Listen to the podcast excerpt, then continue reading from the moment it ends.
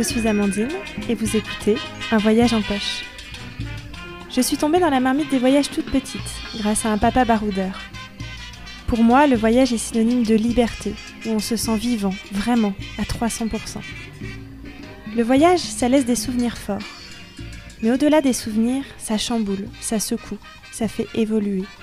Souvent, c'est aussi un voyage à l'intérieur de soi-même. Alors aujourd'hui, j'ai envie qu'on se glisse dans les poches de voyageurs, qu'on se rapproche au plus près de leurs aventures et surtout de la manière dont elles les ont fait évoluer.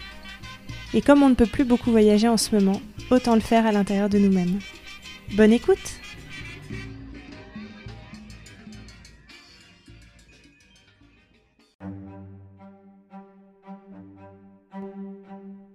Avec Armand, on a commencé à parler de défis sportifs et de ce qu'ils apportaient en termes de cheminement personnel, du fait d'oser essayer, de construire ses propres expériences.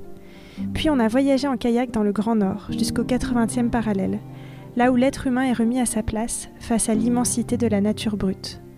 On a parlé d'iceberg, de tempêtes, d'ours blancs, mais surtout d'une aventure humaine.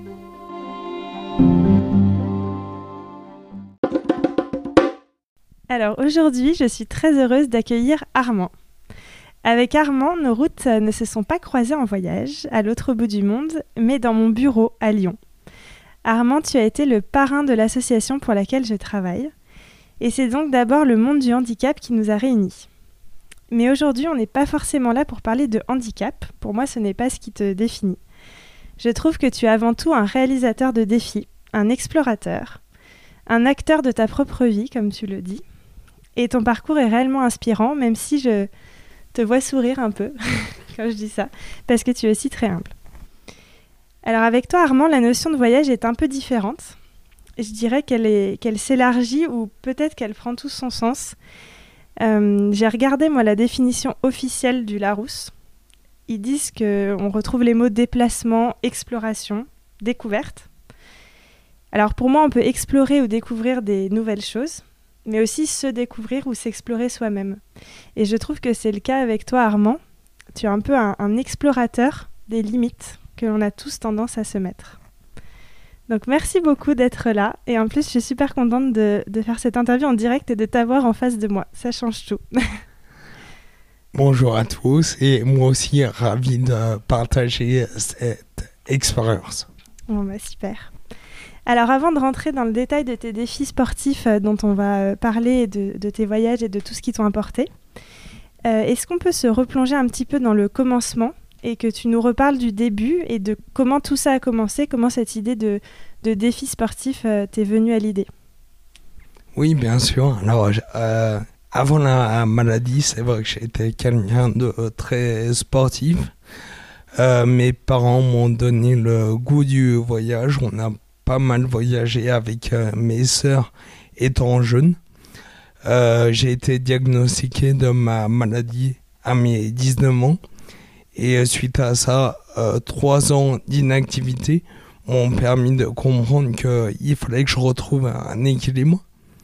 Et cet équilibre, je savais que c'était via le sport, la découverte de l'autre, la découverte de moi-même, que je pourrais le, retrouver. Et du coup, pourquoi tu t'es lancé spécifiquement en fait dans des défis sportifs? Parce que si, si, je le comprends bien, il y avait euh, ce besoin aussi de faire du sport par rapport à ta maladie. Euh, donc juste pour le préciser, euh, c'était tu as atteint une sclérose en plaques. Et donc ça a été vraiment prouvé scientifiquement, je crois, que de faire des exercices et de faire du sport, ça, ça améliore les effets de la maladie. Mais toi, tu t'es vraiment lancé dans quelque chose qui s'appelle, enfin que tu appelles les défis sportifs. Donc tu, rends ça euh, public, tu te lances des challenges. Tu fais pas seulement du sport euh, pour t'entretenir, j'ai envie de dire euh, quotidiennement. Et donc comment ça, ça t'est venu? Alors effectivement, depuis trois ans, c'est démontré scientifiquement que le sport a un, rôle à jouer dans l'évolution de la maladie. quand je me suis lancé, c'était pas encore démontré scientifiquement. Euh, j'ai je je pouvais plus faire les mêmes choses euh, qu'avant et je savais que mon équilibre ne pourrait être retrouvé que via le, le sport.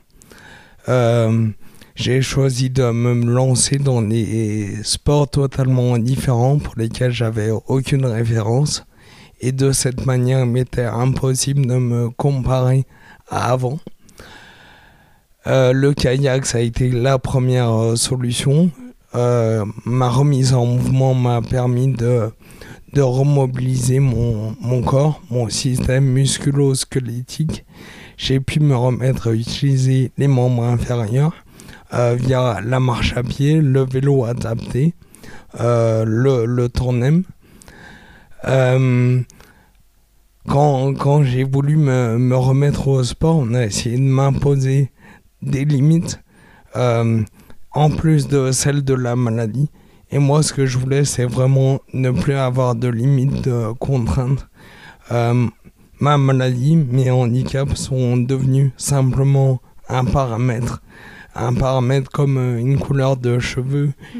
Euh, il, faut, il faut avancer avec euh, ces paramètres.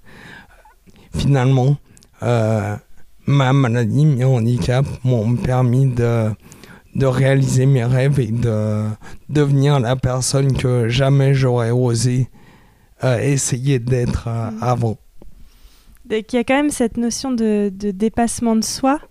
Et, et du coup, d'ailleurs, tu as eu ces idées tout seul ou est-ce que tu avais des modèles? Je me pose la question si com comment on a cette idée? Est-ce qu'il y a quelqu'un qui, dans le monde du handicap en tout cas, qui t'a inspiré, qui avait déjà peut-être fait ça avant toi euh, Alors, euh, ça a été assez euh, particulier parce que avec une sclérose en plaques, on est vraiment tous différents.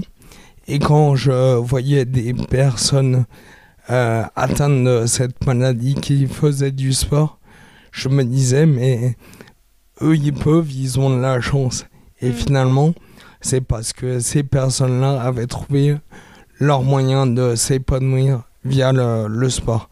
Il a fallu que je, je trouve mes moyens à moi. Mmh. Euh, la première personne que j'ai entendue parler positivement de la maladie, c'est une snowboardeuse médaillée olympique, c'est Cécile Hernandez, euh, qui m'a qui m'a euh, comment dire, enclencher l'idée que c'est moi qui avais les clés de ma vie pour, euh, pour réussir à m'épanouir à nouveau. Et une fois du coup que tu as eu cette idée de te dire euh, il faut que je me dépasse via des défis sportifs, comment tu es passé à l'action Comment tu as choisi tes défis Peut-être d'ailleurs si tu peux nous parler de un ou deux défis pour qu'on ait une idée de ce que défi ça veut dire. Et est-ce qu'à chaque fois c'est un challenge pour toi? Est-ce qu'il y a cette notion de dépassement de soi qui est essentielle? Est-ce qu'il y a ce challenge physique ou est-ce que c'est peut-être autre chose aussi que tu recherches euh, dans ces défis? Euh, Alors, je vais prendre les choses une par une. Oui, beaucoup de questions même Parce que du coup, je vais pas m'y retrouver. Euh, le plus dur, c'est on peut avoir l'idée, et le plus dur, c'est euh, oser l'essayer, oser la faire. Euh, souvent, on me dit, mais jamais tu vas y arriver. Et moi, finalement, peu importe, mon but, c'est vraiment d'oser essayer, oser faire ce que tout le monde me pense incapable de faire. Euh, le premier défi, ça a été très compliqué pour le mettre en place. Ça a certainement été le plus dur parce que j'avais jamais fait ça de ma vie. Je m'étais jamais retrouvé seul face à moi-même, face aux éléments de la nature. Euh, C'était un demi-tour de Corse en kayak. Euh, je que ça a été le plus difficile parce que finalement, ça a été le premier et c'est ce premier défi qui m'a permis d'en réaliser d'autres. Euh, S'il n'y avait pas eu le premier, il n'y aurait pas eu le deuxième. S'il n'y avait pas eu le deuxième, il n'y aurait pas eu le troisième. Euh, à savoir que euh, mon but, c'est pas forcément de réussir. Bien sûr que réussir, c'est c'est génial, c'est la cerise sur le gâteau. Mais on apprend beaucoup plus des, des défis entre guillemets abandonnés que des défis réussis. Et euh, mon objectif de vie, c'est d'apprendre de mes échecs et de, de mettre le maximum de choses en place pour, le, pour réessayer à nouveau ces défis échoués. Mm. Euh, j'y arriverai, j'y arriverai pas et finalement, peu importe, j'aurai aucun regret mm. à avoir. Ouais, finalement, on parle plutôt euh, d'expérience même que de défi. C'est une expérience que tu vis et qui t'apprend des choses.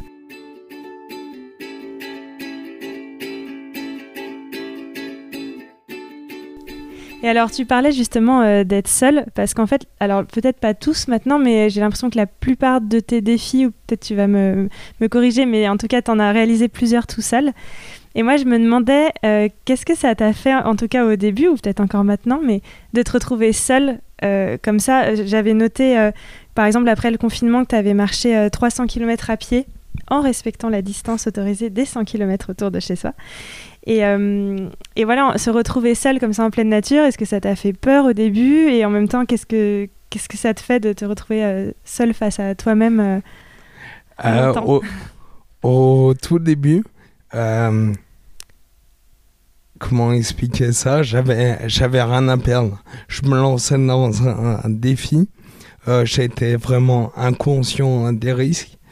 Et aujourd'hui, quand je me lance, j'ai tout à gagner. Euh, ce, ce basculement, ce changement de philosophie euh, fait toute euh, la différence. On sait pourquoi on les fait, comment on les fait. J'ai besoin d'être seul pour me retrouver. tu parlais des 300 km à pied. la marche est un, des, un des sports où on, se retrouve le plus. Mm. Euh, sur son chemin de vie. Euh, euh, c'est dur à comprendre tant qu'on ne s'est pas lancé. Il mm. y a des gens qui marchent à plusieurs, mais quand on est plusieurs, ce que je fais également régulièrement, notamment avec des amis ou de la famille, bon, j'ai du mal à se retrouver cette, à retrouver cet état de, de comment expliquer ça? C'est un peu de de la philosophie euh, adaptée à, à, moi. Ça veut mm. dire que je, je j'essaye d'améliorer mes, mes réflexions mm. et euh, mes messages que je vais essayer de, de transmettre euh, via ce que j'ai appris. Mais aujourd'hui, j'ai rencontré beaucoup d'amis qui ont cette même philosophie, des amis valides ou non. Mm. Et du coup, je fais également énormément de défis avec eux euh, au début, j'avais beaucoup de mal à m'entourer des bonnes personnes parce qu'elles voyaient uniquement la performance, mm. alors que moi, ma, mon mieux-être, je l'ai trouvé en, en abolissant cette performance et en essayant d'avancer à mon rythme. Mm. À, mon rythme, le but c'est pas d'arriver le premier, le but, c'est d'avancer pendant 20 jours et de se retourner et de se dire Ah oui, ça a fait du chemin. Mm. Ouais, c'est une grande euh, sagesse chez toi, je trouve, quand on t'écoute. Et on, parlait d'ailleurs euh, ensemble juste avant l'interview, mais de, de, ton hésitation aussi à, par exemple, te lancer dans du sport professionnel euh, en t'entraînant pour, par exemple, les futurs Jeux Olympiques. Et finalement, d'ailleurs, c'est un choix que tu n'as pas fait, peut-être pour différentes raisons, mais peut-être aussi parce qu'on s'éloigne, j'ai l'impression, de, cet objectif qui est le tien, qui est plutôt euh, ce, chemin et cette réflexion. Euh, enfin, on est presque sur du développement personnel à travers euh, le sport. Je ne sais pas si c'est le bon terme, mais en effet, c'est pas le challenge sportif forcément lui-même qui t'intéresse. En fait, le sport, c'est simplement un outil, mm. un outil pour me, me développer finalement, mm. essayer de d'avoir des choses à dire aux jeunes, aux moins jeunes devant lesquels euh, j'interviens. Euh, finalement, euh, j'ai beaucoup hésité avec le sport professionnel, comme tu le disais. Mm. et le sport pour le sport, finalement, c'est pas ce qui m'intéresse. Et moi, ce qui m'intéresse, c'est le message humain derrière les défis, les, les activités. Et c'est ce message humain qui, moi, me, motive et me pousse à aller de, de l'avant. Ouais, c'est super. Je, précise aussi que effectivement le message humain, il est central parce que donc toi, tu réalises des défis, mais ensuite, la suite de ton activité, c'est que tu en parles, tu témoignes et, tu l'as dit rapidement, mais tu fais des interventions auprès d'écoles, auprès d'entreprises aussi. Euh, pour toi, du coup, c'est vraiment la continuité du projet. C'est pas seulement réaliser le défi dans ton coin, j'ai envie de dire, c'est ensuite partager euh, tes apprentissages, c'est ça? Tout à fait. Euh, finalement, c'est mes défis qui me permettent de, d'entrevoir ma, ma vie. Finalement, euh, c'est pas avec mes défis que je vais pouvoir m'épanouir financièrement, mmh. disons, mmh. mais mes interventions le peuvent. Et ces interventions, elles n'auraient pas été possibles sans mes défis. Donc finalement, tout est lié. Et le fait d'intervenir, ça me fait également beaucoup réfléchir sur l'ouverture d'esprit et tous les messages que je souhaite passer. ça m'amène à réfléchir sur euh, le but de, de, ma vie, finalement, mm. le but de mes défis. Mm. C'est juste euh, génial, je le disais au début. Euh, jamais j'aurais osé faire ça sans ma maladie. C'est ce pourquoi ça a été une chance dans mon évolution. Pas une chance au quotidien, mais une chance dans ce que ça m'a permis de comprendre de moi, des autres, des rapports humains de ce que pourrait être notre société si tout le monde avançait ensemble. Hmm. Et avancer ensemble, ça veut pas dire vivre euh, comme tout le monde, ça veut simplement dire accepter les choix de vie de l'autre tant que ça n'impacte pas directement nos choix de vie à nous. Hmm. C'est une vraie leçon de vie à t'écouter. J'imagine que les réactions sont, euh, sont positives quand même, notamment auprès des jeunes. Je pense que j'ai l'impression que tu leur amènes un sacré message euh, d'ouverture aux autres. Ouais, alors mon but en intervenant notamment auprès des jeunes, c'est pas là. C'est pas de leur faire euh, une leçon de, vie, simplement un exemple que peu importe ce qui nous arrive dans la vie, il y a toujours un moyen de s'en sortir ce moyen, c'est vous qui allez le, construire. On n'aura pas tous une maladie, un handicap. Par contre, dans la vie, on va tous avoir des problèmes. Et ces problèmes, soit ils nous bloquent et on fait plus rien de nos, vies, soit on essaye de trouver un chemin, son chemin, qui contourne le problème. Mm utiliser les mots chance, utiliser euh, les mots faire son propre chemin. C'est fort en fait par, rapport aux expériences que tu as vécues. Et c'est intéressant de voir euh, comment euh, ces réflexions te viennent à travers le, voyage et le sport et comment tout se mélange.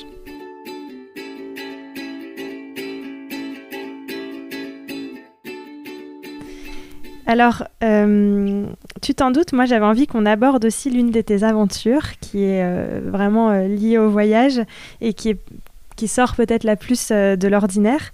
C'est une aventure euh, au kayak, en kayak euh, au pôle Nord, une aventure de 18 jours où tu as franchi le 80e parallèle Nord avec un groupe de valides et de personnes atteintes de sclérose en plaques. Et je précise, j'avais noté que c'est un vrai exploit sportif que vous avez réalisé parce que ce 80e parallèle, il a été atteint par très peu de personnes en kayak, il me semble, et je ne crois pas qu'il y ait eu de personnes en situation de handicap avant vous.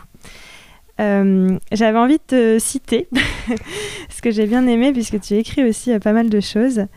Donc, euh, je te cite, tu dis à propos de cette aventure, D'ailleurs, n'imaginez pas que mes mots pourraient se suffire à eux-mêmes pour parler de ces trois semaines d'aventure qui marquent un tournant dans mon existence. Une part de moi restera à tout jamais dans ces contrées inhospitalières. Je rentre changée. Cette expérience a encore modifié ma vision de la vie. Jusqu'à quel point sera-t-elle malléable et si ouverte? Je me le demande. J'aime cette idée de grandir en permanence. Je suis convaincue que toute personne peut et doit apprendre de ses expériences de vie, quelles qu'elles soient, et ce jusqu'à sa mort. L'intelligence, ce n'est pas d'en savoir le maximum, c'est simplement de savoir s'adapter, de trouver des solutions, de s'ouvrir à ce que l'on ne connaît pas, ce que l'on redoute. Et ensuite, d'ailleurs, tu dis que tu parles assez peu du kayak quand tu racontes cette aventure, mais que tu parles plus d'une aventure euh, humaine. Alors déjà, est-ce que tu peux nous en parler un peu plus? Et puis après, on pourra rentrer dans le détail, mais euh, voilà, euh, des, mots qui te viennent à l'esprit, des souvenirs. Alors, encore une fois, le, kayak, c'est simplement un outil. Et c'est vrai que l'humain a été, ce qui moi m'a le plus marqué dans cette aventure. On a vécu on a vécu à 11, 18 jours. Euh, on vivait pour soi, pour le groupe. Et finalement, tout y avait autour, euh, c'est pas qu'on s'en foutait, mais mm. était mis de côté. Mm. On n'avait aucune nouvelle. On ne donnait aucune nouvelle. On n'avait pas de réseau. Il n'y avait pas euh, même de contact radio Si on avait une relation avec l'entreprise qui nous a accompagnés, qui nous donnait par exemple la météo sur euh, plusieurs euh, jours. Euh, on, est, on avait un téléphone euh, satellite pour appeler les, les secours euh, si besoin. danger, ouais. Euh, mais ouais, le, ce qui était incroyable, c'est vraiment vivre hors du monde pendant 18 jours. Ça fait du bien, non? Génial. c'est incroyable. Ouais. C'est incroyable. Et en fait, euh, tous nos petits tracas du quotidien disparaissent. Et on est vraiment dans l'instant présent. Mm. Euh, ce qu'on a vécu, euh, on, le revivra, on le revivra vraiment jamais. Mm. Et, euh, et c'est pour ça aussi qu'on voulait vivre une expérience comme ça. Finalement, on n'était pas uniquement une équipe de malades et de valides, on était une équipe de sportifs. Mm. Chacun avait un, un rôle à jouer. Et c'est ce rôle que tout le monde a trouvé qui est vraiment intéressant à développer. Ce qu'on a vécu là-bas à, on- à 11 pendant 18 jours, c'est ce qu'on aimerait euh, mettre dans notre société aujourd'hui, mais pour toujours. Hmm. Mais ça me parle ce que tu dis sur euh, le, profiter de l'instant présent et le retour à l'essentiel. Pour moi, c'est un peu euh, ce qui est commun au voyage en général, en fait, où on n'a pas grand-chose avec soi euh, dans son petit sac à dos et, et tous les jours, on est concentré sur le, sur le moment présent. Et ça, ça fait du bien et c'est des choses qui, qui manquent parfois dans le quotidien, qui sont pas évidentes à retrouver, je trouve.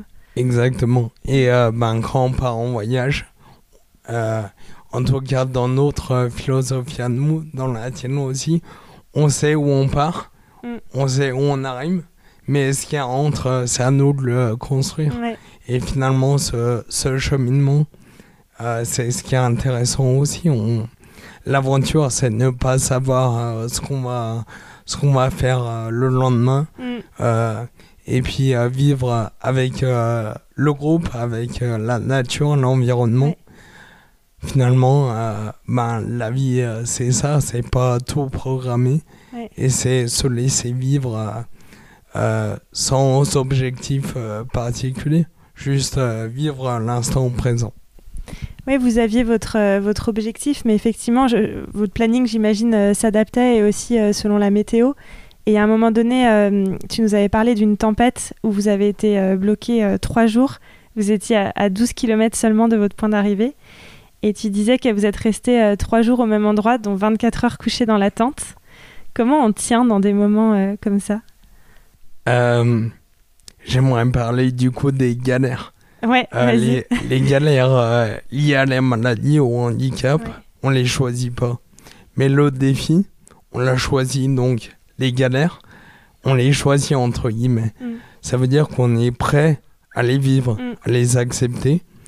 Euh, il se trouve que la tempête est arrivée à la fin du voyage, qu'on était très fatigué. Donc euh, du coup, on a beaucoup dormi.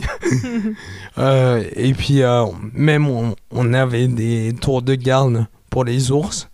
Même dans la tempête, tout le monde a tenu ses tours de garde.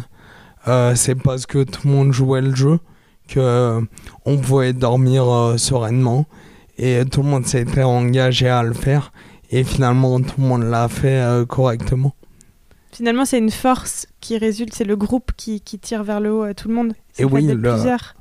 Le groupe est fait d'individualités, mais ce qui était génial, c'est de voir que les individualités étaient au, au profit euh, du groupe Mm. et le groupe passait avant euh, les plaisirs euh, personnels. Ouais.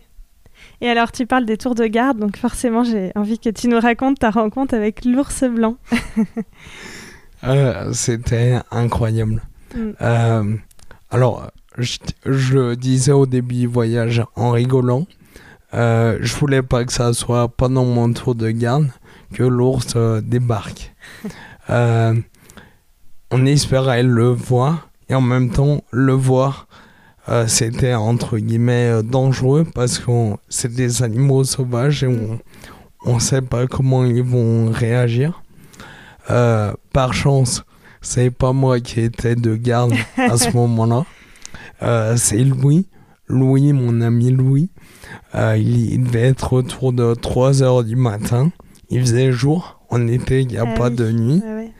Euh, et puis là, on a entendu ours, ours.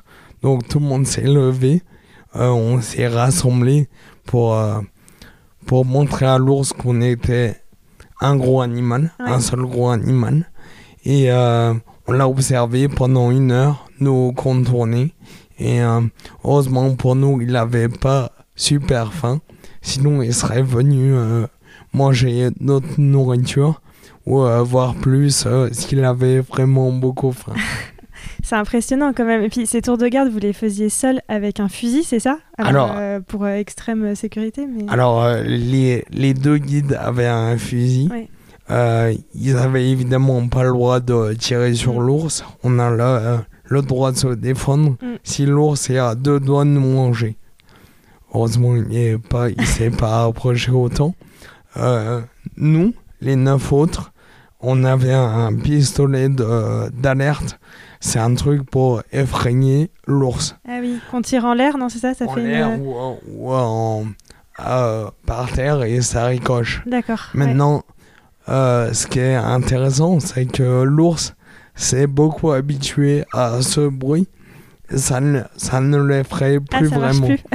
Euh, ce qui était conseillé, si l'ours euh, l'ours se rapprochait, c'est de taper sur une euh, gamelle. Et ce bruit, il est, il est peu habituel pour l'ours et ça aurait plus pu l'effrayer qu'un qu'un bruit de pistolet. Ok. Nota Euh, bene pour les auditeurs euh, qui nous écoutent et qui vont bientôt se retrouver face à un ours blanc. Ce qui est incroyable, c'est que même au bout du monde, dans une contrée euh, inhospitalière, euh, l'homme a un impact euh, sur, euh, sur les habitants de là-haut, les vrais habitants de la nature, la faune. Ce voyage, ça nous a amené énormément de, de- d'ouverture, de, prise en, en considération de ce qu'est la nature Mm.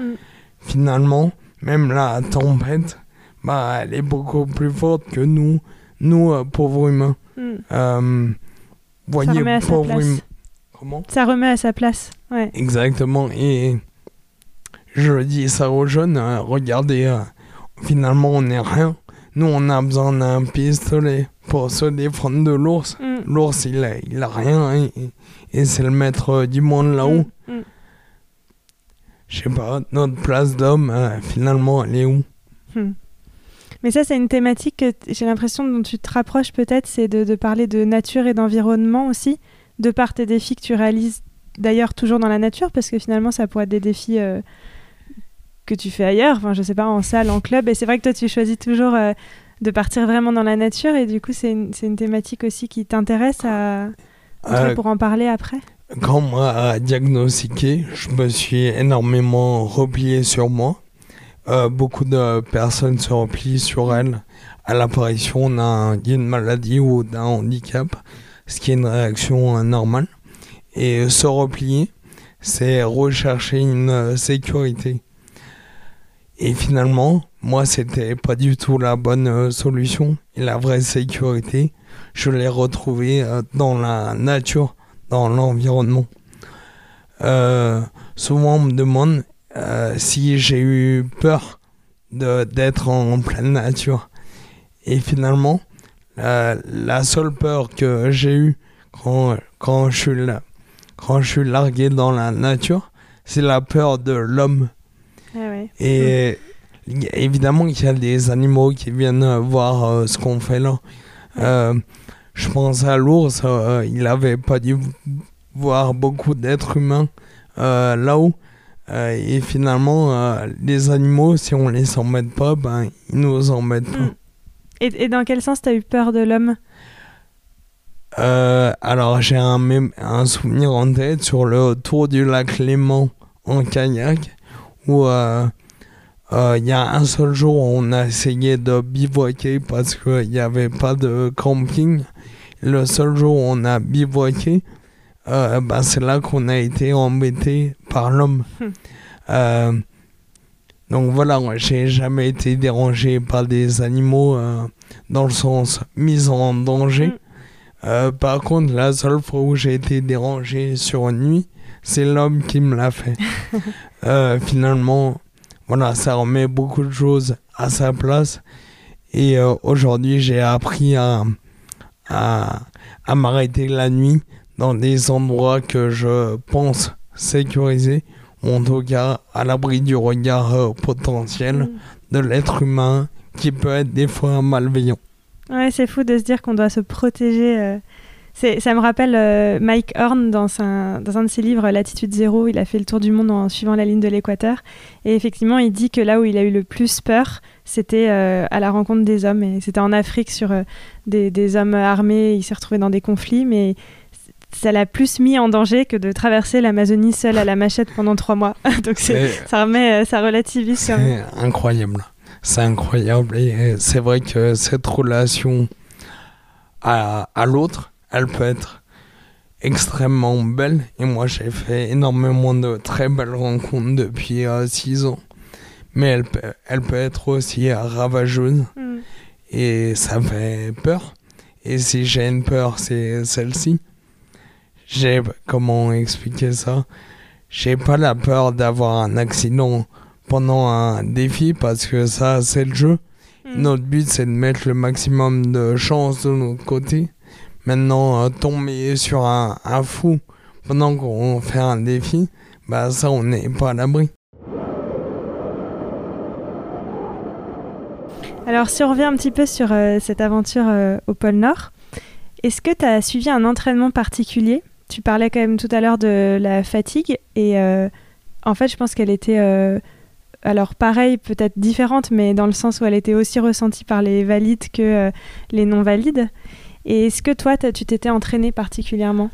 Euh, alors oui, forcément, forcément. Euh, avant de, euh, de se lancer pour aller au Spitzberg, l'île qui nous a accueillis, euh, on a fait un an et demi d'entraînement en Oui. commun. Euh, entraînement en commun parce que vous imaginez bien, on est 11. C'est dur d'avoir les 11 personnes en même temps disponibles pour s'entraîner sur des kayaks. Donc on avait programmé euh, de mémoire euh, six week-ends et une semaine d'entraînement en commun en kayak. Et après, c'était à chacun d'entre nous, physiquement, de s'entraîner. Euh, pendant nos entraînements en commun, on s'entraînait aussi mentalement, d'abord à se connaître et à, à ne pas avoir l'objectif euh, final, mais euh, avoir les choses au jour le jour. Oui. Et finalement, euh, le symbole du 80e parallèle était uniquement un symbole. Mm. L'important, c'était vraiment le chemin, la démarche. Et encore une fois, c'était la cerise sur le gâteau, y arriver. Mais pour nous, oser se lancer, c'était déjà une réussite. Ouais. Ça me fait penser, euh, c'est ce que je m'étais noté, mais aux alpinistes qui disent que l'important, c'est pas euh, d'atteindre le sommet, c'est de pouvoir redescendre. Et on est vraiment sur cette idée de cheminement, et j'ai l'impression que c'est vraiment la philosophie que vous aviez, vous, euh, sur cette aventure. Ouais, c'est c'est exactement ça. euh, le but en soi, bon, on s'en fout. Enfin, on s'en fout. je veux dire, on aurait pu aller au, au 80e,01 parallèle. On y était. Euh, Il y avait quand même de l'émotion au moment Ah où oui, vous avez quand- passé cette ligne, euh, alors Quand- euh, qui n'est pas physique, hein, je le précise, c'est ça oui, il n'y avait pas les pointillés qu'on voit sur la carte. Mais évidemment qu'il y avait de l'émotion Ouais. parce que c'était un symbole euh, fort. Pour nous, malades qui vivions l'aventure, mais également pour tous les gens qui nous suivaient, Mm. qui nous accompagnaient. Maintenant, on avait fait le maximum pour y arriver. On a eu la tempête euh, quatre jours avant la fin. Mm. Finalement, euh, on n'a on n'aura eu aucun regret à avoir parce qu'on a donné le maximum pour y arriver. Et la météo, c'est une des seules choses qu'on ne peut pas maîtriser Ouais. avec euh, la faune, la flore. Mm. Ça fait partie du jeu. Et si un défi, on devait euh, facilement le, le réussir, on n'appellerait pas ça un Mhm. défi. Et j'ai appelé mon action les défis d'Armand. Il faudrait que je, il faudrait que je les renomme les balades d'Armand. Ah, c'est vrai? Bah, Pourtant, tu fais quand même des défis dans le sens où tu te lances à chaque fois, justement. dans Oui. quelque chose de nouveau, en Voilà. tout cas pour toi, qui, Mais- te- qui dépasse tes limites à toi. Euh, J'évoque ça parce que dans le terme défi, il y a forcément un objectif. Hmm, Et moi, c'est cet objectif, pour moi, il a, il a peu d'importance Mm. en, en réalité. Ouais, ce serait le, le chemin, le chemin, Mm, le chemin voilà, d'Armand. ou- Ouais. Ouais, je comprends l'idée. Et euh, ce qui m'avait marqué aussi dans votre aventure euh, lors de votre conférence, c'est que hum, c'était vraiment une leçon d'humanité où tout le monde est remis à sa place et tu disais que euh, bah, les non-valides, vous, vous aidiez les valides sur certaines choses et inversement, et je trouve que ça, ça remet, euh, ça enlève un peu cette image de euh, les valides étaient là avec vous pour vous aider à pagayer, qu'on n'était pas du tout là-dedans. Ce qui est particulier avec ce défi, c'est que la base, elle vient de personnes euh, handicapées. Mm. Souvent, on voit beaucoup de choses très bien, mais c'est toujours des valides qui proposent à des personnes en situation de handicap de faire des choses incroyables. Ouais. Nous, on a, on a décidé d'inverser un peu les rôles. Le- L'idée du défi vient de nous, plus particulièrement de mon ami euh, Géraud. Et on a, on a monté notre équipe en choisissant euh, nos valides. Euh, évidemment que sans les valides, on n'aurait jamais réussi. Mais sans nous, les malades, les valides n'y seraient jamais allés. ouais. Ils seraient jamais allés au bout. Ouais. Et quand on était bloqué dans la tempête, euh, nous les malades, on était prêts à, à faire dos. Et les val- beaucoup des valides étaient à deux doigts d'abandonner. Ah ouais. Et c'est là qu'on a vraiment eu un rôle à, à jouer pour remobiliser euh, les troupes. C'est intéressant. Par hab- habitude, peut-être de vous d'être confronté à plus de défis et de devoir de toute façon se surpasser au quotidien? Euh, je Ou- pense, ouais. je pense. Et d'ailleurs, on en discutait tout à l'heure par rapport au, au Covid. Mm. où il y a beaucoup de gens qui me disent que finalement pour nous c'est un paramètre de plus à Mm. prendre en compte, euh, qu'on est beaucoup plus euh, préparé à vivre euh, ça. Euh, le confinement, quand on est à l'hôpital finalement on connaît. Mm. Donc euh, voilà, nous c'était, on était confinés, mais on avait encore un peu de liberté. On n'était pas handicapé dans un lit d'hôpital. Mm. Mais c'est ça, il y a une vraie notion d'adaptabilité, je trouve déjà qui est propre au voyage. On en avait parlé dans les différentes interviews avant et, et- et tout le monde partageait euh, cette idée de dire le voyage, c'est quand même s'adapter au quotidien. Et toi, effectivement, tu as su adapter tes derniers défis bah, aux contraintes actuelles. Et, et je trouve que c'est, ça a l'air d'être vraiment dans ta philosophie aussi. Bah, on s'adapte et on, on- on prend cette habitude de, de faire avec ce qu'il y a. C'est ça, on peut, euh, on peut accepter ces différences, on peut réussir à en faire une force. Et moi, je parle vraiment de chance. Sans, sans tout ça, euh, j'aurais une vie totalement différente. Aujourd'hui, je suis heureux. Est-ce que je serais sans ma maladie? Euh, Je sais pas, je saurais jamais. Ouais. Et finalement, peu importe. Ouais. Et alors, est-ce que le plus dur, c'était euh, de pagayer tous les jours ou de ne pas se laver pendant 18 jours? Ah, c'est la question. Euh, euh, en soi, le, le- si on prend uniquement la partie pagayage, c'était pas très dur. Si on prend uniquement la partie ne pas se laver, c'était pas insurmontable. Si on prend uniquement la partie euh, tour de garde, c'était pas insurmontable non plus. C'est vraiment le tout qui a fait que ce défi était assez incroyable. Mm. Je pense également au, euh, au froid. Ah Au ouais. froid, euh, Vous en en- avez souffert à la fin, oui. À la fin, on était sur du moins 10 de, de ressenti. On était humide, on n'avait plus beaucoup de vêtements secs, notamment dans la tempête. Euh, là, ça commençait vraiment à être euh, dur. Mm. C'était voilà, un tout qui a fait que ce défi était assez incroyable. Alors, pour terminer, sauf si on a envie de parler d'autre chose, mais, euh, mais pour terminer, il y a le fameux petit jeu des cinq sens. Où euh, j'aime bien dire que en voyage et, toi dans tous tes défis, je, trouve qu'on est très attentif aux sens, à ce qu'on voit, à ce qu'on sent, euh, beaucoup plus que dans le quotidien où on n'y prête pas forcément attention. Du coup, le petit jeu, c'est ce qui te vient du tac au tac. Si, si tu penses par exemple à un son, à quelque chose que tu as entendu. Euh, alors le son, c'est assez simple euh, pour moi de, de le définir. C'est le, le bruit des glaciers qui, euh, qui s'effondrent dans la mer. Hmm. C'est un bruit sourd.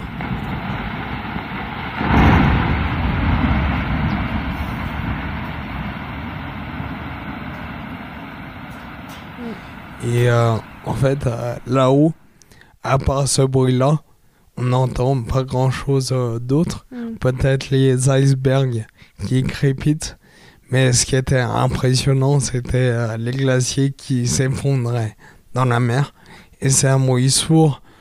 Euh, je sais pas, il y a un, un- un bout de, un bout de glacier qui s'effondre tous les, toutes les 5 minutes. Ah oui, d'accord, c'est très fréquent. Et, Tu dois te sentir vraiment tout petit quand tu es en kayak face à ça. et oui, alors je- justement, on se rapprochait pas trop du Ouais. front du glacier pour pas, pour pas risquer d'être euh, renversé par Oui, la vague euh, créée. Mm. Euh, ça, ça, ça nous remet encore une fois à notre place Mm. en nous disant que la nature, elle est ô combien plus difficile, Mm. plus dure à vivre euh, que tout le reste. Et alors, si je te parle de quelque chose que tu as goûté, la nourriture, c'est un- c'est ma, c'est ma vie. euh, euh, sais tant pas. que bon français. Et d'ailleurs, euh, bah, quand on part en voyage, tu as sûrement dû le, le vivre. Tu es heureux de, de revenir à la maison, euh, Complètement. notamment pour la nourriture. Même si j'adore euh, goûter euh, des choses euh, qui viennent d'ailleurs. Ouais. Euh, J'y réfléchissais euh, hier soir en, préparant un minimum euh, le podcast euh, d'aujourd'hui. C'est vrai que j'ai un souvenir en, aux Canaries avec mes parents. Je devais avoir, j'étais ado, une quinzaine d'années. On était sur un voyage marche à pied. Et le guide avec nous, pour remplacer le beurre dans le sandwich, mettait un avocat. Et j'ai jamais mangé un avocat aussi bon. Ah ouais, Et c'est les choses euh, simples, Ouais. mais qui marquent. qui marque. Et la nourriture, quand tu pars en autonomie, tu prends du lyophilisé ou c'est Euh. pas trop dur ça? Euh, alors, oh, euh, il y, a, y a 10 ans, je t'aurais dit c'est dégueulasse. Ouais, là, Mais aujourd'hui, ils font des choses assez variées Ouais. et m- mangeables. Euh, euh, le lyophilisé, c'est le moyen facile pour manger en la voiture quand il n'y a rien d'autre autour de nous. Mm. Euh, pour, le, pour le nord, on avait du lyophilisé, mais également d'autres aliments. Il faisait tellement froid qu'on n'avait pas besoin de frigo. Oui. Ça, c'est l'avantage. Vous aviez pas des, des boîtes dans les kayaks au fur et à mesure Il fallait tout ranger euh, et remettre tous les jours. Ah, je me ouais, ouais, quand on parlait de difficultés, le kayak ou la douche, euh, le plus dur, ça doit sûrement être euh, monter, démonter le camp et ranger les affaires dans le kayak et les vider. Et tous les euh, jours pour recommencer. Voilà, c'est Ouais. ça. Et en fait, c'est très monotone et chaque, chaque affaire a sa place dans le kayak. Mm. Et pour la nourriture, il fallait, surtout au début où on était plein, il fallait ranger les aliments un à un dans la cale du kayak. Alors, si je te parle de quelque chose que tu as senti, Dur à dire, ouais. dur à dire. Euh, J'ai pas trop de, de souvenirs qui me viennent en, en tête euh, pour l'odeur. Euh, je, je ferai le, le parallèle avec euh, la nourriture. Moi, j'adore l'odeur du petit déjeuner ouais. quand on n'est pas levé. Euh, et cette odeur-là de, de café, de, de pain chaud, il n'y a que ici finalement qu'on qu'on les retrouve. Ouais, ça, ça Donc, t'a euh, manqué en voyage? Euh, manquer non, parce que j'ai jamais fait des voyages de un an. Ouais. Mais, euh, mais voilà, quand, quand on revient là, on est heureux de revenir, Mm. notamment euh, pour ça. C'est un peu le rend- symbole de la maison aussi d'être Voilà. chez soi. Ouais. Mm. Et des choses euh, simples Ouais. peuvent nous rendre méga heureux. Ouais. Alors, si je te parle de quelque chose que tu as touché, pour moi, ça c'est pas le plus simple, mais c'est important. un, un iceberg. T'as touché un iceberg? Euh, ouais, alors pas les gros, Ouais. pas les gros parce que ben, ils peuvent se retourner et c'est très dangereux. Ah, ils peuvent se retourner? Ils peuvent, ben, d'ailleurs, si vous avez la possibilité d'aller voir une vidéo de Mike Horn qui s'amusait à grimper un iceberg, l'iceberg euh, s'est retourné. Heureusement, il est, il n'a pas eu de problème. Enfin, il a, il a eu peur, mais il est encore vivant. Et il explique que jamais il refera une erreur comme Ah celle-ci. ouais, d'accord. Euh, J'ai touché un, on appelle ça un growlers. C'est un, un des, un des bouts de glace détachés euh, du glacier qui, qui navigue euh, dans la mer. Waouh. Et bah, quand il y a une étape en kayak au, au pôle Nord, on, on, le but c'était de sortir du champ de, de glaçons et c'était vraiment un labyrinthe. Euh, et c'est là où on, on pouvait euh, toucher réellement de la glace qui devait avoir plusieurs millions d'années.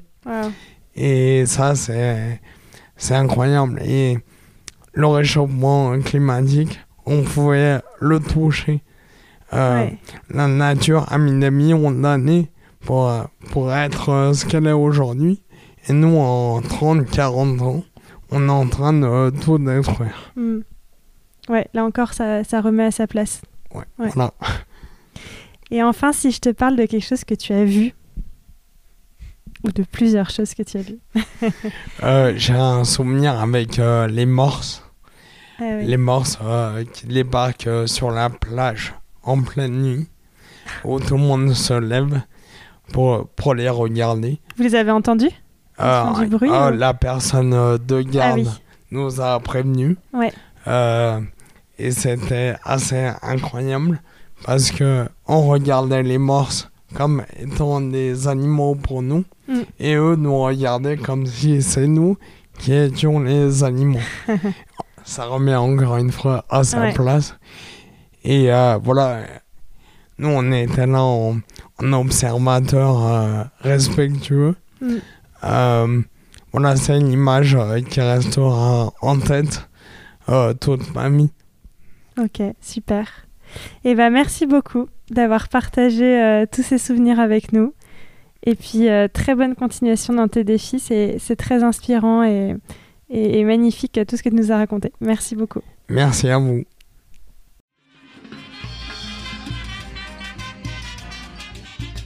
Voilà, c'était Amandine et vous avez écouté Un voyage en poche.